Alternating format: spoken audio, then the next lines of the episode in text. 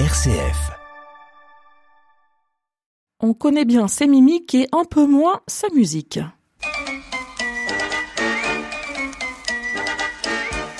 Charlie Chaplin est à l'honneur dans Le Saviez-vous avec vous, Viviane Perret. Et ce que vous nous apprenez ce matin, c'est que la vie et l'œuvre de Charlie Chaplin ont été profondément marquées par la musique, allant jusqu'à un apport personnel dans ses films. Racontez-nous. Oui, tout à fait, Delphine. Charlie Chaplin, acteur, cinéaste, scénariste, producteur et aussi compositeur. La musique est présente dès sa naissance puisque ses deux parents sont chanteurs de music hall et qu'il grandit dans un milieu, le music hall où pantomime et musique sont étroitement associés. Mais Charlie est pauvre, bientôt orphelin de père. Néanmoins, il dispose d'une bonne étoile et d'une incroyable volonté de monter sur les planches. À l'oreille, il apprend le violon, le violoncelle et le piano. Partout où il allait, il s'entraînait des heures durant.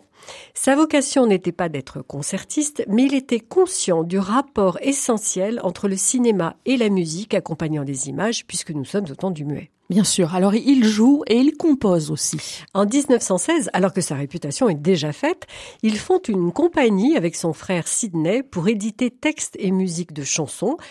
De piètre qualité, dira-t-il, mais signalons tout de même qu'ils avaient 2000 titres à leur actif. En 1927, lorsque le cinéma devient parlant, Chaplin saisit cette opportunité pour sonoriser lui-même ses films. Il invente une bande son où le bruitage se mêle à la musique pour créer un effet comique. Il est très influencé par les compositeurs qu'il aime, comme Brahms ou Wagner, et veille à ce que la musique cadence parfaitement les images, faisant de lui un excellent compositeur de musique de film. Mais il va encore plus loin. À partir de 1931, Chaplin compose lui-même les bandes sonores en s'entourant d'arrangeurs pour transcrire les mélodies qu'il invente. Car une fois le tournage terminé, le tournage du film, il s'enferme dans une salle de projection avec son arrangeur, un piano, un magnétophone et il visionne les images. Le but pour Chaplin est de retravailler sa mélodie afin qu'elle soit parfaitement synchronisée avec l'image à l'arrangeur ensuite d'en écrire la partition. Ensemble de jazz, orchestre symphonique, rien n'arrête l'inventivité musicale de Chaplin. Que reste-t-il aujourd'hui de ce patrimoine musical? Hormis les ciné-concerts popularisés dans les années 1990, où la musique est jouée en direct pendant la projection et qui permettent de juger de la qualité des bandes sonores composées par Chaplin, vous allez peut-être être surprise, Delphine, de savoir que certains des thèmes composés par Chaplin sont devenus des classiques.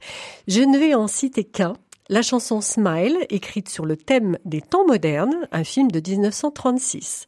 Nat King Cole en a fait un succès mondial en 1954 et puis elle a été reprise par une cinquantaine d'artistes dont Dalida sous le titre Femme, Michael Bublé, Céline Dion et Michael Jackson qui l'avait enregistré sur son album History. Incroyable. Merci de nous avoir raconté cette belle histoire et à la semaine prochaine Viviane. À la semaine prochaine.